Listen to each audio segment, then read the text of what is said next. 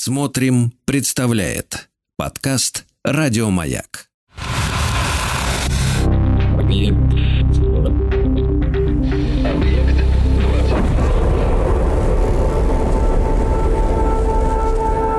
Объект 22. На маяке.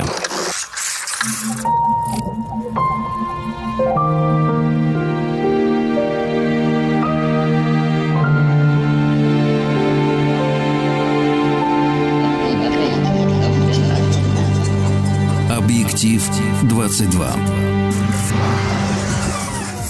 Объектив 22 – это исключительно субъективный взгляд на кинематограф с опорой на исторические события. Я Евгений Стаховский, и здесь очередной список фильмов и очередная тема. И я, конечно, как обычно, очень надеюсь, что кто-то с удовольствием что-то вспомнит э, из тех картин, о которых сегодня пойдет речь. Кто-то, может быть, для себя откроет что-то новое. В любом случае, самое главное, чтобы была возможность, нашлось время хоть что-то из этого списка э, посмотреть или пересмотреть. Э, вот на что сегодня я бы хотел обратить внимание. 19 декабря на календаре и среди прочих дат я выбрал событие, которое произошло в 1154 году. В этот день Генрих II коронуется в Вестминстерском аббатстве. Поэтому сегодня будем говорить о королях, но, как обычно, нужно сделать несколько таких первоначальных пояснений о королях, но не о королевах. Это первый пункт, э, который я избрал для себя, поскольку, ну, вы понимаете, что вообще вот эта историческая королевская тема, она ужасно популярна и в литературе, конечно, и в кино, и если бы мы говорили о монархах вообще, то мы бы ушли в такие дебри, что не успели бы ничего на свете. А, во-вторых, сначала, да, у меня была мысль поговорить о королях вообще, но потом я решил, что французская монархия, испанская монархия, русские цари и короли, да, например, английские короли, раз уж мы говорим о Генрихе II и какие-то там еще монархии. Это, в общем, э, местами хоть и переплетающиеся, но разные истории. Поэтому, может быть, до французов, испанцев, русских и бог знает кого еще у нас будет возможность добраться в другой раз, в другие разы. Сегодня есть предложение все-таки сосредоточиться на английской монархии, при этом именно на английских э, королях. Так что несколько фильмов, которые так или иначе затрагивают эту королевскую тему, хотя я старался выбирать картины, где король, ну, все-таки является ключевой фигурой, или, по крайней мере, одной из ключевых фигур, а не где-то там на задворках что-то собой представляет. Что до Генриха II, он был королем Англии, как уже было сказано, с 1154 года до своей смерти в 1189 году, то есть на протяжении 35 лет, довольно серьезный срок. Во время своего управления он контролировал не только Англию, но и значительную часть Уэльса и Ирландии, а также довольно серьезную часть Франции, включая Нормандию, Аквитанию и Анжу. Уже к 14 годам Генрих стал участвовать в политической политической и военной жизни в попытках э, его матери Матильды, дочери Генриха I, претендовать на английский трон, который в то время принадлежал двоюродному брату Матильды. Отец э, Генриха Джеффри сделал его герцогом Нормандии, а после смерти Джеффри в 1151 году Генрих унаследовал Анжу, Майн и Турень. Его брак с Леонорой Аквитанской принес ему контроль над, собственно, герцогством Аквитания, и вот э, именно поэтому он начал контролировать довольно серьезную часть э, Франции. Как это часто бывает с монархами вообще, особенно с теми, кто был, ну, как-то уже довольно прилично э, довольно приличное время назад. Генриху II отношение, конечно, разнится. Его критиковали довольно серьезно. Вы начали критиковать, конечно, уже при его жизни, внутри его собственного двора. Но при этом вообще его история привлекает э, исследователей на протяжении вот уже многих столетий. Например, историк Дэвид Юм и философ Дэвид Юм в XVIII веке утверждал, что именно правление Генриха II имело решающее значение для создания подлинно английской монархии и в конечном итоге единой Британии – Коротко говоря, в истории и в жизни его можно разбираться долго, но давайте все-таки как-то повернемся лицом к кинематографу, чтобы успеть сказать о всем, что я, по крайней мере, для себя сегодня э, запланировал. Не могу сказать, что Генрих II английский довольно серьезно привлекал э, внимание там, писателей или кинематографистов, но у нас есть ряд э, работ, потому что фигура действительно интересная. И первая картина, которую я сегодня хотел бы вспомнить, это фильм 1964 года.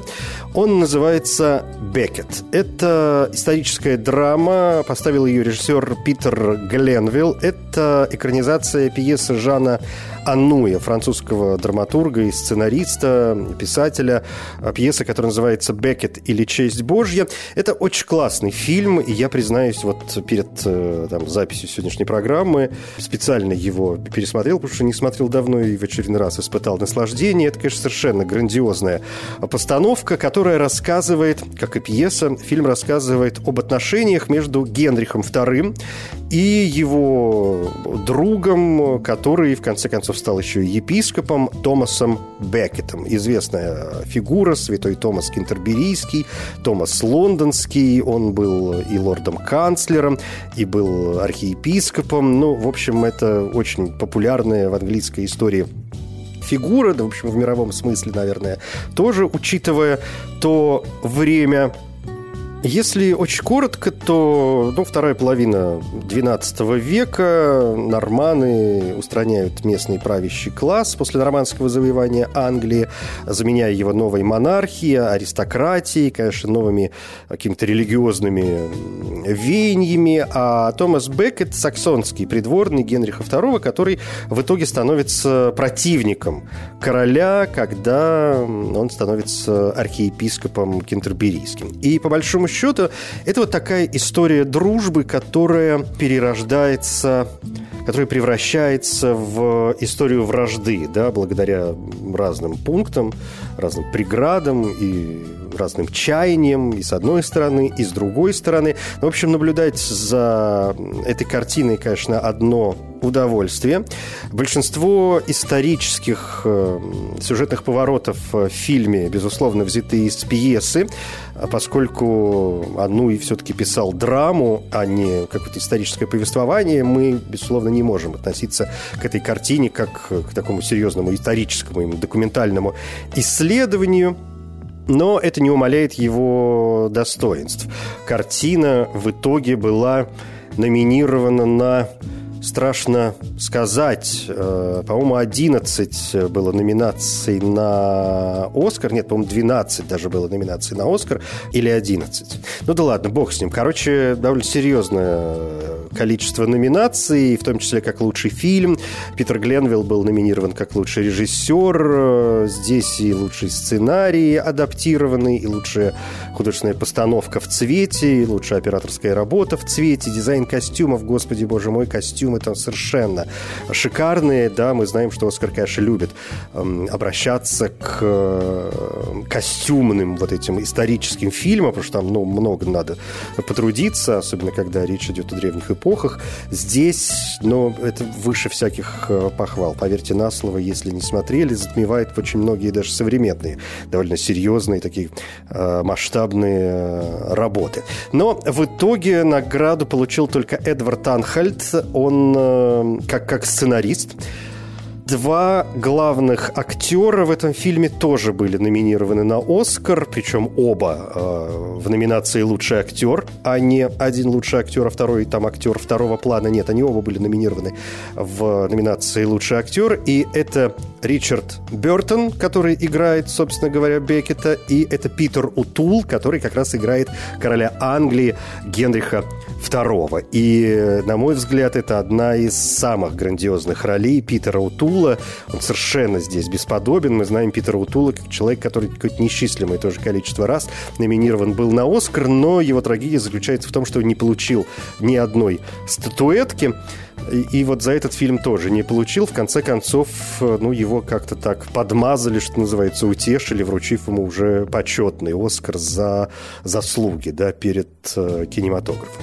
В общем, грандиозная роль Питера Утула. Ричард Бертон тоже молодец. Джон Гилгуд здесь играет короля Франции Людовика VII, много других хороших актеров. И длинная история, два с половиной часа, но, поверьте, э, оно того стоит. Все это, конечно, на одном дыхании. А коль уж заговорили о Питере Утуле, он сыграл Генриха II еще и в другом фильме. Есть, э, как вы знаете, знаменитая пьеса, которая называется «Лев зимой». Пьеса Джеймса Голдмена. И есть две больших экранизаций этой пьесы. Первая случилась в 1968 году, и здесь Питер Утул снова играет э, короля Англии Генриха II. А, Кэтрин Хэбберн в роли Алейнора Аквитанской, его жены, Энтони Хопкинс здесь в роли Ричарда «Львиное сердце», Тимоти Далтон играет Филиппа II Августа. Здесь тоже номинации на «Оскар». Кэтрин Хэбберн э, «Лучшая женская роль» премия.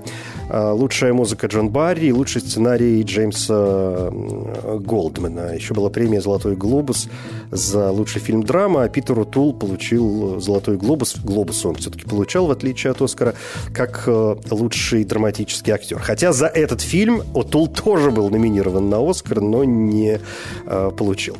Пьеса, как и фильм, то есть фильм, как и пьеса, рассказывают, естественно, о Генрихе II, причем где-то уже на закате его жизни.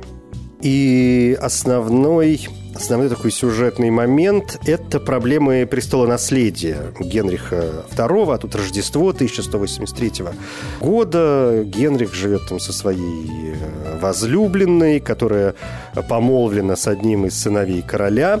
Ну, то есть, собственно, Ричардом львиное сердце, а Элеонора Аквитанская, жена Генриха II и мать троих его сыновей, она находилась э, некоторое время под сказать аккуратно, таким домашним арестом, в общем, в заключении в Солсбери за заговор против мужа. И вот она была временно освобождена, чтобы они смогли вместе решить, какой из трех их сыновей будет э, идеальным преемником, кто будет следующим э, королем. И следующая постановка «Лев Зимой это уже 2003 год, но это не кино, это телефильм, два с половиной часа. Эм, фильм, который поставил э, в Соединенных Штатах Америки Андрей Кончаловский. И, ну, сюжет, как сами понимаете, тот же. Но здесь Генриха II играет э, Патрик Стюарт, совершенно прекрасный. А, а в роли Алейноры Аквитанской совершенно роскошная Глен Клоус.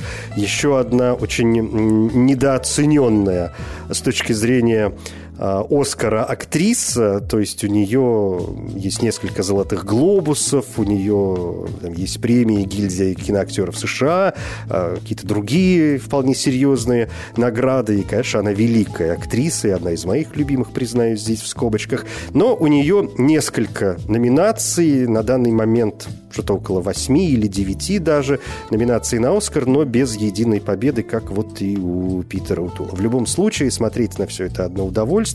Так что, коль уж говорим о Генрихе II, то «Лев зимой», причем обе экранизации совершенно достойные.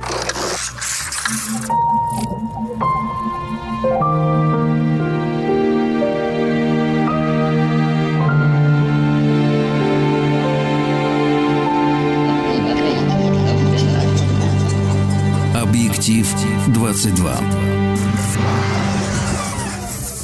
Вообще, по совести, ну, практически о каждом английском короле можно найти что-нибудь и по части литературы, и по части кинематографа, и по части телевидения, но давайте все-таки сосредоточимся на наиболее интересных, на мой взгляд, работах. И это даже не столько связано, например, с э, важностью, да, исторической важностью того или иного персонажа, сколько с э, интересностью постановки. И э, давайте продолжим с Генрихами. Здесь я бы вспомнил Генриха IV, но не в смысле смысле, скажем, большого кино, а в смысле большой как раз телевизионной постановки, поскольку есть, ну, опять же, да, мы все понимаем, что у нас есть Шекспир – без которого мы тоже сегодня э, не обойдемся. И исторические хроники Шекспира, безусловно, много раз были экранизированы, где-то лучше, где-то хуже, и поэтому и в телевизионном смысле, я считаю, мы должны на них сегодня обращать внимание.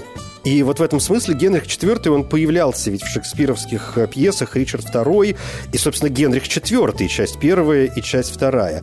И э, в 79 году, 78-79 год, э, были постановки BBC, как раз экранизация вот этих шекспировских пьес, и обе, и Ричард II, и Генрих IV, и обе части, конечно, очень интересные, поэтому я решил их включить в сегодняшний список. А, а если двигаться постепенно дальше, то, ну, давайте перемахнем через Генриха Пятого. Это как бы отдельная такая история. И подойдем к Генриху VIII. А Генрих VIII, конечно, один из самых интересных персонажей английской истории, один из самых известных королей за пределами Англии. Мы все помним Генриха VIII, по, по крайней мере, по двум причинам. Потому что, во-первых, это английская реформация, а, да, это, это религиозный конфликт.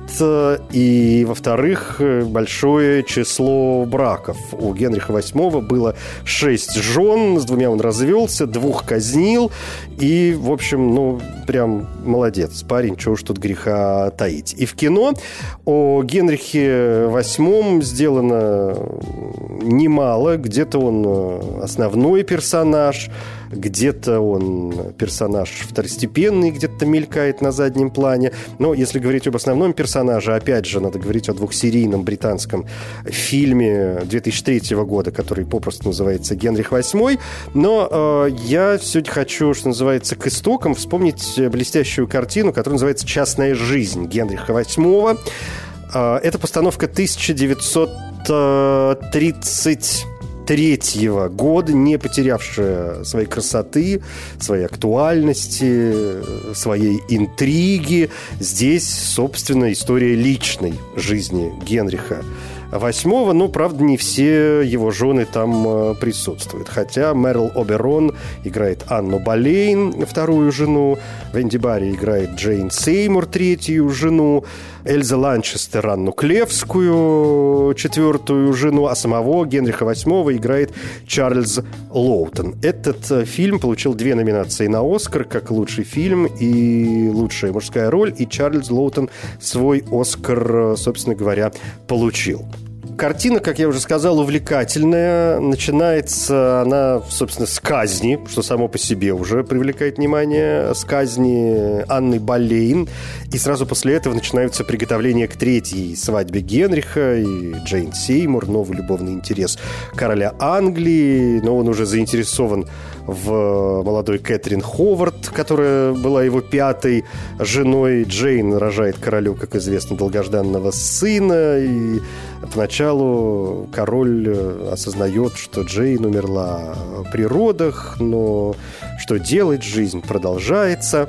И дальше жены одна за одной. «Частная жизнь Генриха VIII» – это второй фильм трилогии Александра Корды. Первый фильм был сделан еще в 1927 году, но он э, не связан с э, английской короной, поскольку он называется «Частная жизнь Елены Троянской». И здесь в комедийной форме представлен был сюжет Троянской войны, греческой мифологии и все вот это прочее. А третья часть называлась «Частная жизнь Дон Жуана. И э, здесь в главной роли был уже Дуглас Фербенкс старший, ну, то есть основной, поскольку был еще Дуглас Фербенкс младший, э, в роли Дон Жуана. И частная жизнь Генриха VIII э, интересна еще и тем, что это первый успех британского кино в США. И именно этот фильм принес известность главным героям, которые а потом смогли продолжить э, свою карьеру еще и в Голливуде.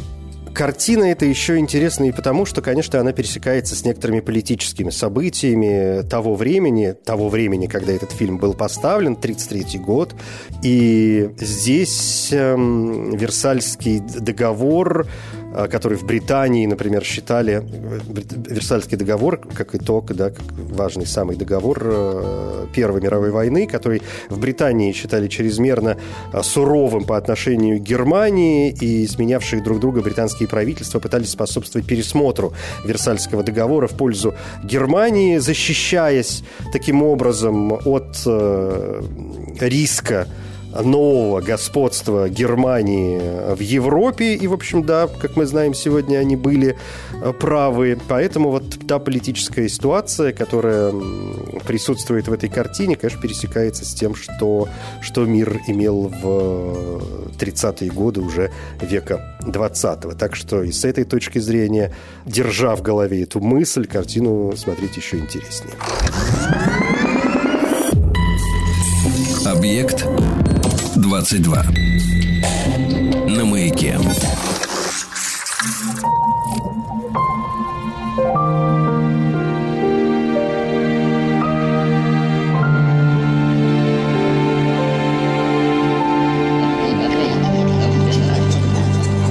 Объектив 22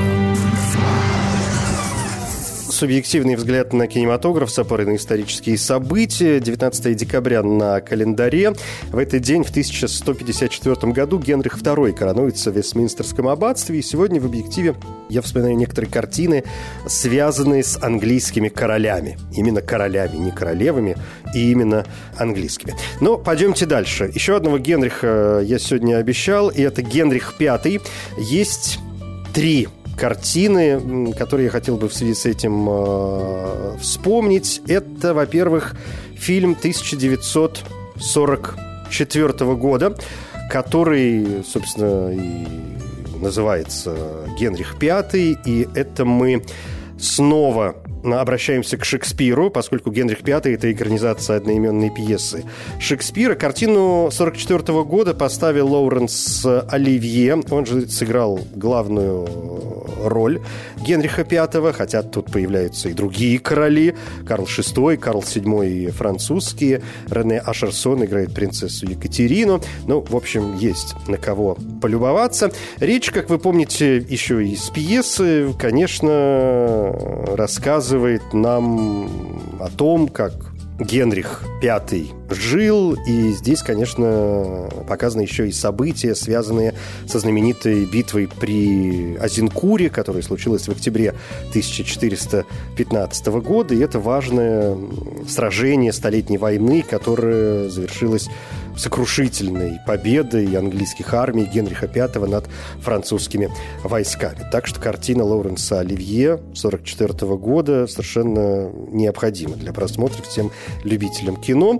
Тем более, что здесь тоже не обошлось без Оскаров. Лоуренс Оливье получил э, специальную награду причем здесь такая совокупная у него была награда за выдающиеся достижения как актера, продюсера и режиссера в изображении Генриха V на экране. При этом сам фильм был номинирован еще и как лучший фильм, а Лоуренс Оливье отдельно как лучший актер, но вот в итоге решили дать ему специальную награду. Вторая картина, которая тоже называется «Генрих V», это фильм уже 1989 года, э, все тот же Шекспир, и это Кеннет Брана, он же, ну уж так повелось, играет главную роль. Все, собственно говоря, то же самое, да, поэтому не буду повторяться с сюжетом. Замечу лишь, что в этой довольно масштабной постановке тоже не обошлось без Оскаров, но а, если были номинации как лучшая режиссерская работа и лучшая мужская роль Кеннету Брани, которые до него не добрались, то Филлис Дальтон все-таки достался Оскар в номинации «Лучшая работа дизайнера по костюмам. Так что это вот что касается Генриха Пятого. А нет, обещал же еще третий фильм. А, он, слава богу, не называется уже Генрих Пятый, хотя речь здесь идет э, именно, в общем, о нем. Это фильм, который называется «Король». И в оригинале на английском просто «The King». Это фильм Дэвида Мишо, австралийского режиссера. Фильм где главную роль Генриха V сыграл Тимоти Шаломе. Этот фильм был показан в программе Венецианского кинофестиваля в 2019 году, правда, в рамках вне конкурсной программы. Но здесь все тот же Шекспир исторические его хроники Генрих IV, обе части, и Генрих V. Не всем, надо сказать, насколько я помню, эта картина понравилась. Многие ее критиковали. Мне кажется, что это совершенно прекрасная работа, очень интересно э, сделана и в кинематографическом смысле, ну, то есть за картинкой приятно наблюдать. И Тимоти Шаломы, как обычно, молодец. Я вот э, каждый раз пытаюсь вспомнить, были ли у него какие-нибудь актерские провалы, но, честно говоря, что-то как-то пока не припомню. Может быть, у кого-то другое мнение. Опять же, здесь э, масса других интересных актеров. Джоэл Эдгертон в роли Фальстафа, Роберт Паттисон э, в роли дофина Франции, Лили Роуз Депп, э, дочь Джонни Деппа и Ванессы Паради в роли Екатерины Валуа. Ну, коротко говоря, я смело сразу короля занес в свою коллекцию, и хорошо, что у нас появилась возможность о нем вспомнить.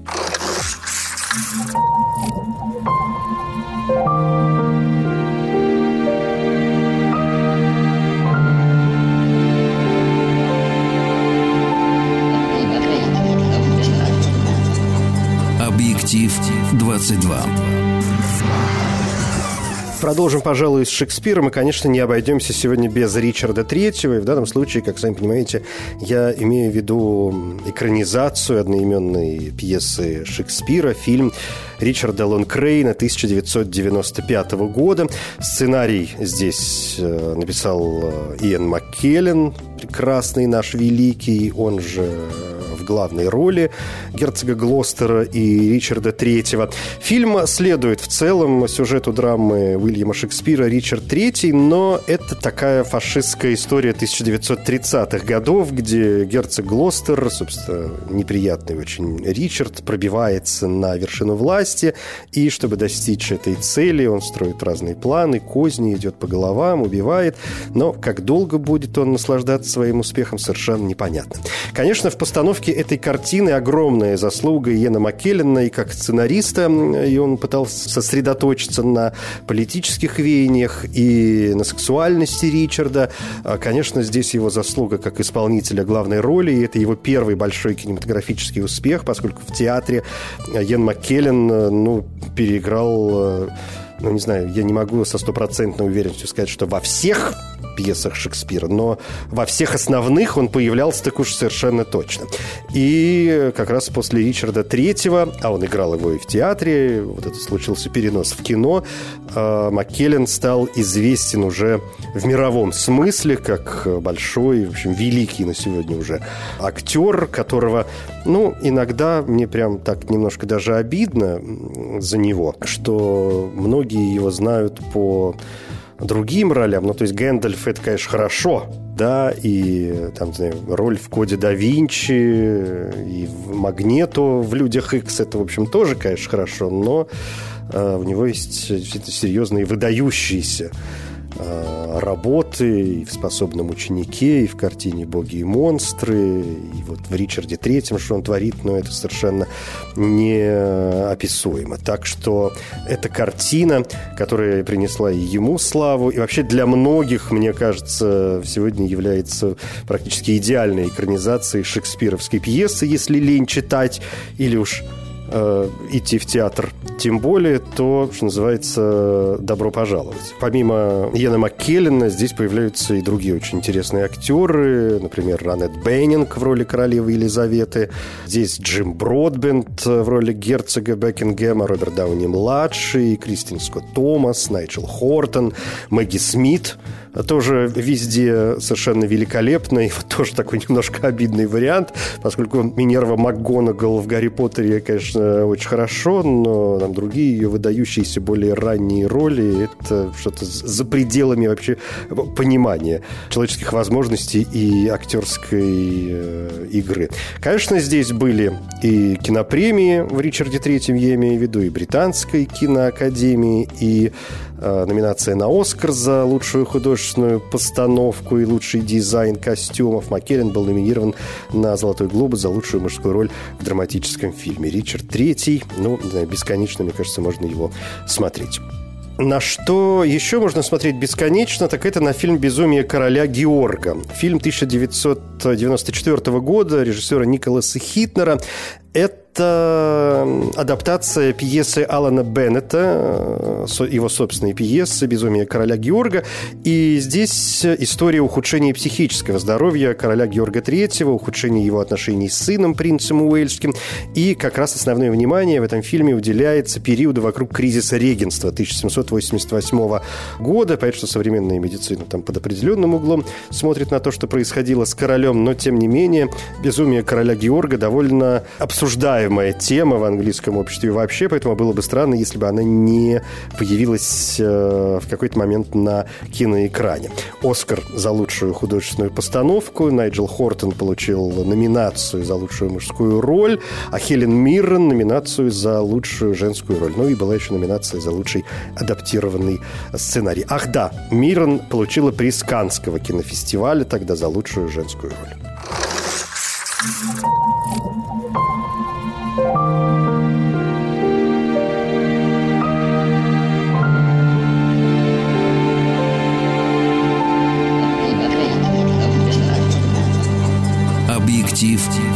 22.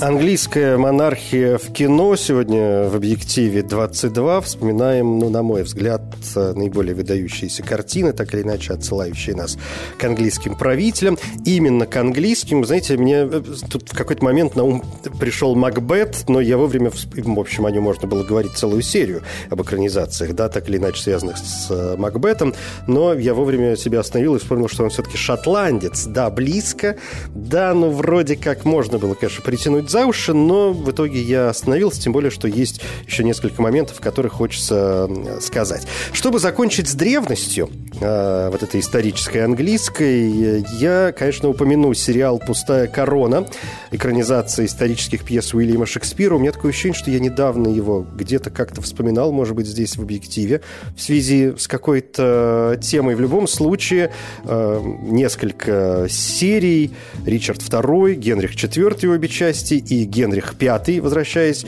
к основным нашим персонажам и к Шекспиру вообще, а, для меня наиболее интересной является первая серия «Ричард II». Здесь в главной роли Бен Уишу, превзошедший просто в сам себя. Что он там творит, это нечто невообразимое.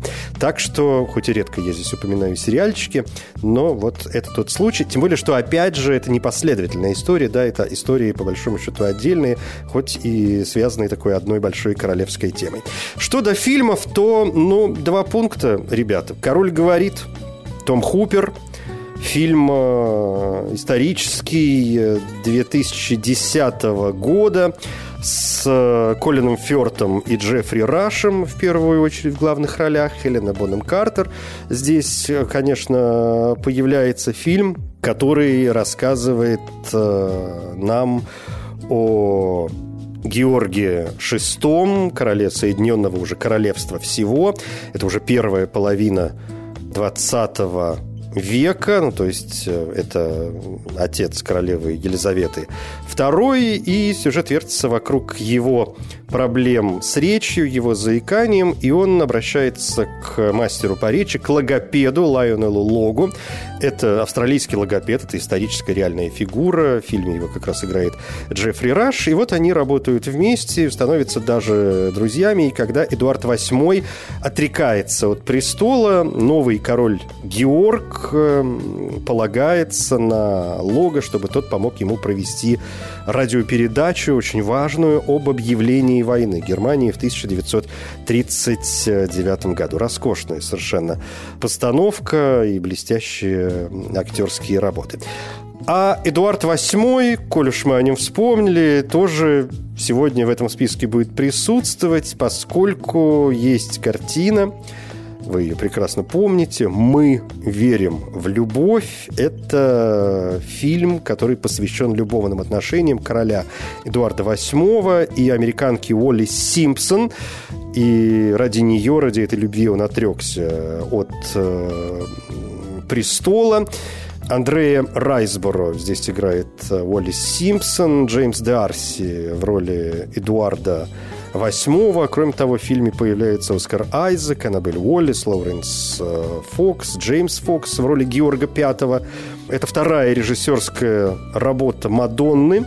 Фильм э, показали в 2011 году на Венецианском кинофестивале. С автором сценария выступил Алек Кишишан, который раньше работал с Мадонной над э, документальным фильмом 91 года «Правда или действие» в русском варианте мы знаем ее как «В постели с Мадонной». Кроме того, Кишишчан делал для Мадонны некоторые музыкальные клипы. Естественно, фильм раскритиковали, но картину, тем не менее, номинировали на «Оскар» за лучший дизайн костюмов. Опять же, здесь очень, мне кажется, неплохой саундтрек Абель Крыженевский – польский композитор музыки для кино и театра над ним работал, а Мадонна слышала работу Кирженевского над саундтреком к фильму «Одинокий мужчина» Тома Форда, режиссерский дебют, и ей как-то понравилось все это дело, так что она к нему обратилась.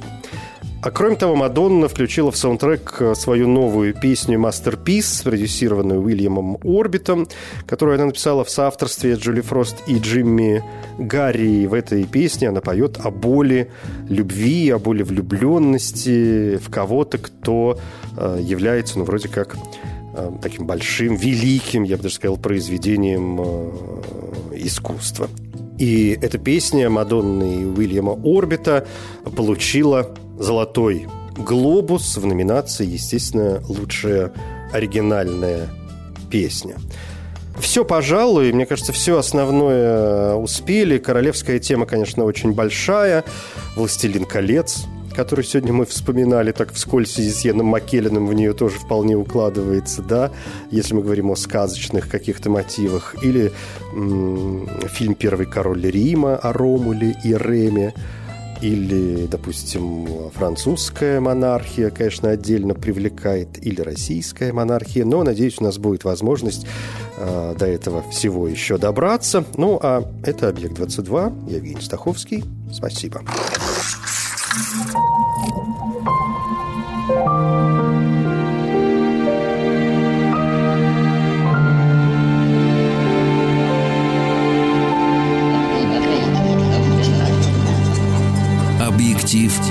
22.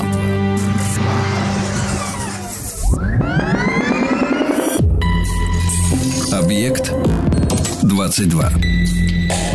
На маяке. Еще больше подкастов маяка. Насмотрим.